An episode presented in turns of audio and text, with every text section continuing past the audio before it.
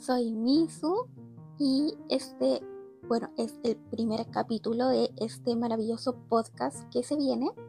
Y como primer capítulo, creo que lo mejor es comenzar con una presentación. Así que, como ya les dije, mi nombre es Misu, soy CEO de una pequeña empresa indie de videojuegos que se llama Dreams of Heaven Games.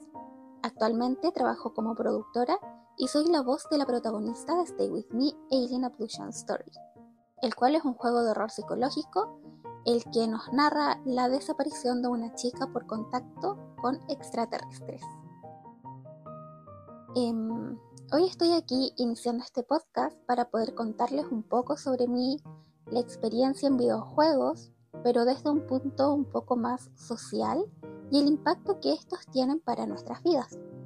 Iré cada semana trayendo un nuevo capítulo analizando y recomendando ciertos juegos desde una perspectiva distinta.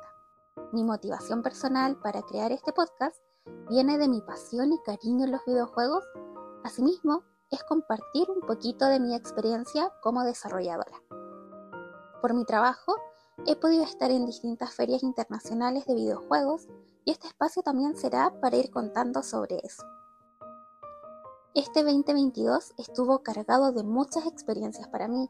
Inicié mi canal eh, en Twitch, en donde diariamente hago streams de algunos juegos en estreno. Asimismo, em, juego algunos juegos de interés común con mis seguidores. Y posteriormente abrí mi canal de YouTube, en donde juego aquellos em, que por tiempo no podemos en stream. También pude viajar a Estados Unidos y a Japón para poder presentar Stay With Me. Ahora les quiero contar un poco sobre mi viaje a Estados Unidos. Pasó a finales de marzo, viajé desde Chile unas 9 horas más o menos hasta Houston y luego otras 5 horas más para poder llegar a San Francisco. El evento fue la GDC, o también conocido como Game Developer Conference. GDC es un evento donde se juntan desarrolladores de todo el mundo a compartir experiencias, realizar alianzas, asistir a charlas, hacer networking. en algunas empresas también a presentar sus tecnologías relacionadas con videojuegos o próximos juegos a publicarse.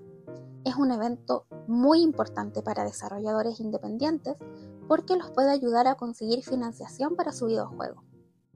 Para mí fue increíble, fue mi primera vez en un evento de este tipo vía presencial, ya que antes de este solo había estado en eventos online por las restricciones sanitarias. El poder conocer a otros developers que hablan distintos idiomas que tú te hace apreciar aún más esta industria. Hay mucha gente que trabaja detrás, no solo los programadores y diseñadores. Pude compartir gratas experiencias con publishers como con desarrolladores, poder compartir opiniones sobre tecnologías nuevas o incluso recibir feedbacks para mejorar nuestro juego. Mientras, al mismo tiempo, poder conocer un poco de San Francisco, Silicon Valley, conocido por muchos como el Valle de la Innovación Tecnológica ser indie en Latinoamérica es súper difícil, más aún eh, si, em, no tienes el dinero ni recursos, pero una vez que logras poder salir de tu país, aunque sea por unos pocos días, ves las cosas con una perspectiva distinta. Es ahí cuando aprendes a valorar un poco más tu trabajo. Suele pasar mucho que la gente en Latinoamérica desvaloriza mucho el trabajo de innovación, mucho más si no tienes recursos, porque piensan que solo estás perdiendo el tiempo. Pero cuando estás en un país más desarrollado, te das cuenta que hay personas que sí les interesa tu trabajo, que valorizan el videojuego indie, que no piensan que cualquier juego que no sea AAA es basura. Es esto lo que más aprendí del GDC y de San Francisco, lo que nos dio más fuerza para seguir creando juegos. Mi segundo viaje, como dije antes, fue a Japón. Este fue eh, aún más emocionante, eh, pero al mismo tiempo más difícil. Cuando supe que iría fue una tormenta de emociones. Dreams of Heaven Games estaba participando por segunda vez en el Tokyo Game Show, pero esta vez completamente presencial. Conozco el, el Tokyo Game Show desde hace muchos años. Leía de él a través de la ya extinta revista de Club Nintendo, pero nunca pensé que estaría ahí en persona. Para mucha gente que le gusta el mundillo friki o geek, ir a Japón es el sueño máximo. Pero para mí lo era aún más poder ir a mostrar nuestro juego en uno de los eventos de juegos más grandes del mundo. Viajar a Japón fue complicado. Es un viaje muy largo desde Chile. Esto fue a mitad de septiembre. Subí al avión un lunes 8 de la noche y llegué un miércoles a las 5 de la tarde hora de Japón.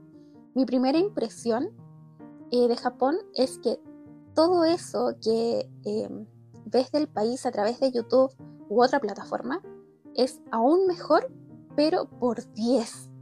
Está todo ordenado, todo limpio, muchas cosas de anime.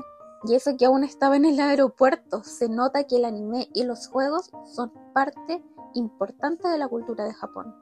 Y te la presentan apenas te bajas del avión. Al otro día de llegar e instalarme en el hotel, finalmente estaba en el evento. Es un poco distinto al GDC, sobre todo por el volumen de gente habían halls en los que costaba desplazarse debido a la gran cantidad de gente. Aún así, por lo menos dentro lograbas mantener un poco fresco el ambiente, ya que era verano y el calor es bastante distinto al de Chile en verano. Es mucho más incómodo, eh, pasé muchas veces con deshidratación, cosa que en Chile nunca me ha pasado, y les recomiendo que si van en verano compren muchas, muchas Pocaris la cual fue mi salvación para mantenerme hidratada durante todo el tiempo que estuve allí. En fin, volviendo al evento. Allí estaban todos esos juegos que aún no salían por esas fechas como Sonic Frontiers, el Goat Simulator 3, el Final Fantasy Crisis Core, solo por citar algunos. E incluso estaban presentando el Steam Deck que hasta esa fecha aún no se podía comprar en Japón. Por supuesto, hice fila para probarlo y quedé tan encantada que luego de volver encargué uno para Dreams of Heaven. Em, el lugar del evento era tan grande que en serio tardabas casi todo el día en recorrerlo completo, además de las largas filas para probar algunos juegos.